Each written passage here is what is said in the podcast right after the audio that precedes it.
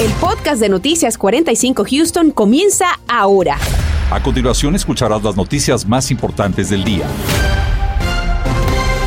Atención residentes de Houston y la región porque empiezan los cambios en las condiciones del tiempo con la llegada en las próximas horas ya de un nuevo frente frío. Y lo has acompañado también de lluvias. Nuestro equipo de vigilantes del tiempo sigue minuto a minuto ese radar. Vamos con nuestro meteorólogo Antonio Ortiz para que nos diga dentro de cuánto tiempo tenemos que sacar ese paraguas. Antonio, adelante. Aproximadamente en unas 12 horas es que ese frente va a entrar al área local, o sea, al área de Houston. Aquí le muestro esta imagen para que usted sepa cuándo es que ese frente va a estar sobre la ciudad de Houston. Más bien hacia el norte estará ya en horas de la madrugada entre 1 a 3 de la mañana, ya siendo jueves, estará bien cercano a la zona de College Station. Ya entre las 4 a 6 de la mañana debe estar sobre la ciudad de Houston también formando algo de actividad de lluvia. Por el momento no estoy pronosticando nada de tiempo severo, pero esos sectores o condados entre San Jacinto Polk pudieran tener alguna que otra tormenta que venga acompañado obviamente de lluvia, pero también de rayos. El frente debe retirarse completamente de nuestra región ya a partir del mediodía, así que son muy buenas noticias para aquellos que quieren disfrutar al aire libre el día de mañana en horas de la tarde. ¿Dónde se concentra este sistema frontal actual? Actualmente, bueno, todavía sobre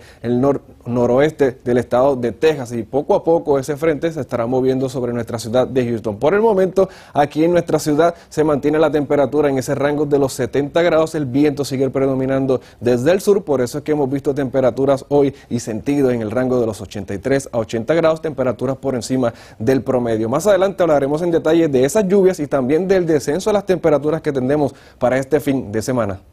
Volvemos contigo, Anthony. Mientras tanto, a cinco días del trágico evento que cobró la vida de ocho personas en el llamado Astro World, el jefe de la policía de Houston ofreció esta tarde una conferencia de prensa para actualizar información sobre la investigación que naturalmente sigue su curso. Justamente Claudia Ramos estuvo presente y nos acompaña en vivo con el reporte. Claudia, te escuchamos. Mucho que desglosar, compañeros, sobre esta conferencia de prensa que por momentos se tornó intensa con preguntas específicamente sobre ese plan de seguridad, preguntas de los cuales aún no conocemos muchas de esas respuestas de lo que se hizo, lo que no se hizo durante este evento para prevenir esta tragedia, pero el jefe de la policía comenzó por aclarar la situación que involucraba a un guardia de seguridad que se había reportado recibió una inyección en el cuello con una aguja, pues resultó que no fue el caso, ya que según una declaración obtuvieron por parte de ese mismo guardia de seguridad. Él indicó que había recibido un golpe en la cabeza, lo que provocó que cayera inconsciente. El jefe también dijo que su personal en algún momento durante la presentación de Travis Scott le informó al equipo de producción que se llevaba a cabo una reanimación cargopulmonar en algunos de los asistentes, pero no queda claro alguna en qué hora sucedió esta notificación a ese personal y si ese personal tenía el poder de detener este evento. Preguntas también que nosotros seguimos haciendo y también se señaló uno de los problemas principales fue la razón por la cual vimos esas imágenes de miles de personas ingresando al parque Energy a tempranas horas antes de la presentación de Travis Scott, pues fueron los puestos donde se vendía toda la mercancía al evento. El jefe de la policía aclaró que esto había generado mucho interés entre los asistentes y también dio una actualización sobre la cantidad de oficiales presentes en el evento. Señaló que fueron 500, aunque no especificó si ellos se encontraban en el interior del recinto al momento de toda esta situación o si estaban resguardando el tráfico vial en los alrededores. También hubo preguntas sobre la investigación independiente que ha pedido la jueza del condado al jefe de la policía. ¿Está seguro de la investigación que realiza su departamento? Y esto fue lo que dijo al respecto. Because I'm really confident who we are.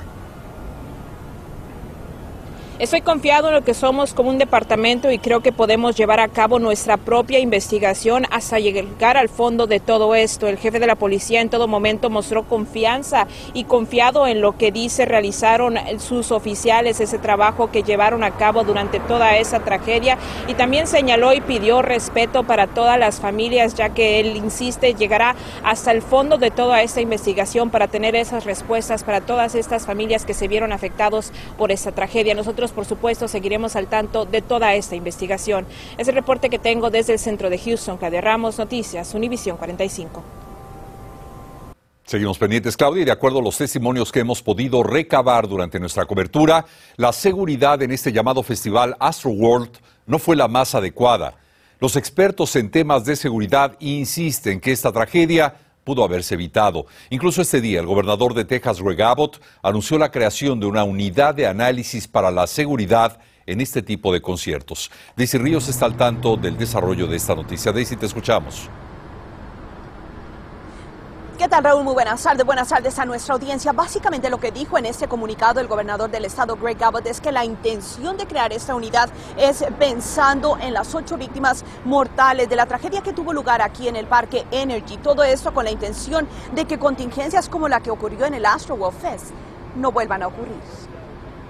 La unidad enfocada en seguridad en conciertos, dice el gobernador Abbott, incluirá entre los expertos agentes del orden, bomberos, agencias estatales, líderes de la industria musical. Ellos entregarán un reporte con recomendaciones, sus estrategias sobre control de masas, incluyendo también sustancias controladas, para que tragedias como esta no vuelvan a ocurrir. Mientras tanto, la pregunta sigue siendo la misma. ¿Hubo suficiente seguridad o no la noche del pasado viernes? Esto es lo que expertos nos respondieron. Se debió delimitar el número de gente, planear escenarios que han sido peligrosos, entrenar a los guardias de seguridad, porque ellos son el primer punto de contacto. Pero en este caso no fue así. Debieron suspender el evento desde que la gente entró sin inspección necesaria. La seguridad quedó vulnerable. Y aquí está el resultado. Fueron pérdidas humanas. En la experiencia del dueño de esta compañía, el entrenamiento para controlar multitudes es determinante, un plan ágil y organizado.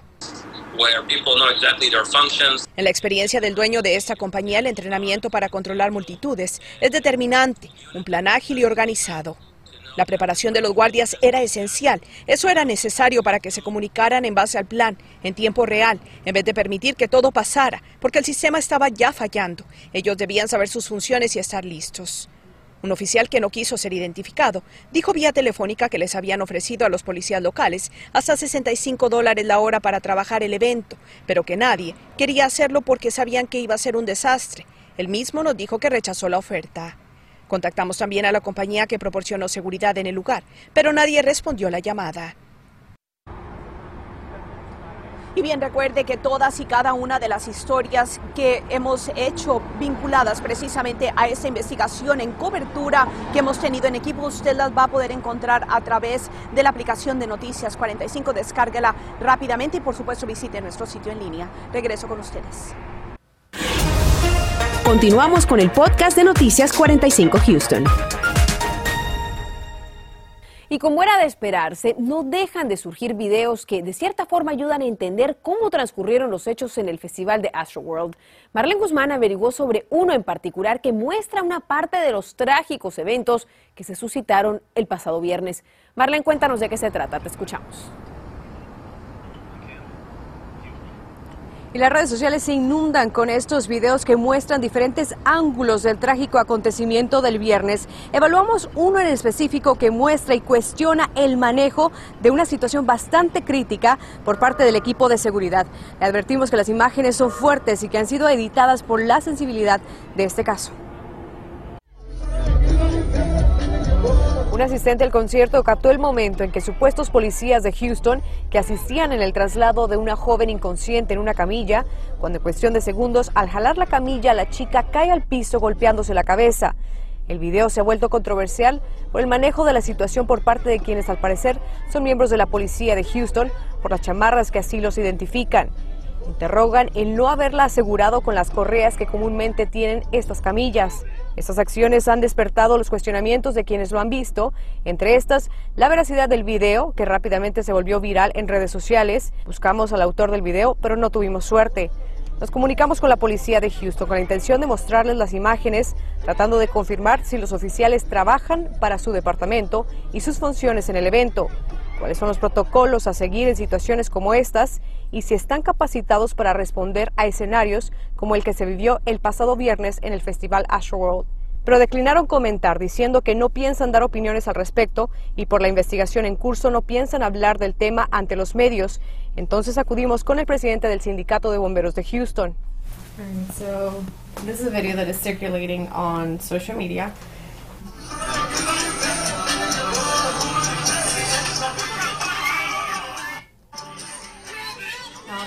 Saying that that shouldn't been handled in that matter. So I'm just trying to get from your experience. Um, I, that's that's not easy to watch. But I'm I'm I'm not going to. I, I we didn't have our Houston firefighters and paramedics inside, so I can't. Um, no es fácil verlo. No tuvimos a nuestros bomberos y paramédicos adentro, entonces no puedo hablar de algo que mis miembros no estaban al tanto o estaban ahí. Pero sí te diré, es una tragedia que todos debemos entender, es real y esto no puede volver a suceder. Everybody needs to, to understand is real and this never needs to happen again. Aproveché para preguntarle si esta es parte de la función de oficiales que laboran en eventos como este. I don't know the circumstances around it. If you're asking me, the HPD's role is not, uh, you know, to provide uh, emergency medical services. I mean, that's a no sé las circunstancias, pero si me estás preguntando el rol de la policía de Houston, no es proveer servicios de emergencia médica. Se requiere de una capacitación amplia, bastante entrenamiento, experiencia que va de la mano. Te puedo decir que en un incidente masivo es exactamente la razón por la que bomberos y paramédicos son necesarios, porque tenemos que tratar, transportar y usar los recursos que tenemos. Y en cuanto a la joven afectada, seguimos intentando identificarla y también saber qué sucedió con ella. Por supuesto, lo mantendremos informado a través de univision45.com y en las plataformas sociales. Por ahora es mi reporte en vivo desde el centro de Houston para Noticias Univision. Marlene Guzmán. Esa tarde, familiares, amigos y compañeros de escuela de esta joven hispana organizan una vigilia para ella. Ella es Briana Aileen Rodríguez, 16 años de edad, víctima fatal del evento del Astro World celebrado el viernes pasado. Y en medio de la investigación del caso, los servicios fúnebres están programados para esta misma semana. José Alberto Urizarri nos acompaña y acompaña a los familiares en este momento. José Alberto, ¿cómo estás? Buenas tardes. Raúl, esta vigilia está programada para ser aquí detrás de la preparatoria Memoria en la pista atlética y a mis espaldas pueden ver un poco de cómo van esos preparativos. Prácticamente todo está listo. En esas sillas van a estar los presentes como también eh, personas muy cercanas a esta joven de 16 años que era estudiante de esta escuela y será recordada y honrada por compañeros de clase, amigos y familiares, como les mencionaba. La joven gustaba bailar y esa era una de sus pasiones. La preparatoria CAIS dijo que así, quien así lo desee, puede vestir eh, de colores rosa y blanco en honor a la joven. Y de hecho, algunas personas visten una chamarra con imagen de Briana que se está vendiendo para destinar una parte de esos fondos a la familia de esa joven. En esta vigilia, además de prender velas, se lanzarán globos al aire. Las exequias de Briana ya están programadas. Su velatorio será este viernes en la funeraria La Paz Memoria en el 7902 de la calle Northlin al norte de Houston y el sábado habrá un breve momento para velatorio y luego será el sepelio. Las horas para las exequias todavía siguen siendo discutidas con la familia de la joven y más adelante se dará a conocer. Cabe mencionar que en este lugar ya hay también animales, perros, para lo que es apoyo emocional para los jóvenes que van a asistir, a las personas que van a asistir a esta vigilia y también va a estar presente la congresista Sheila Jackson Lee para presentar sus respetos. Nosotros vamos a las 10 llevarle todo el detalle de lo que ocurra en esta vigilia. Por lo pronto, regreso con ustedes. Estaremos pendientes, José Alberto, y es momento, es momento de sacar su celular y con la cámara apúntela al código que ve en este momento en la pantalla.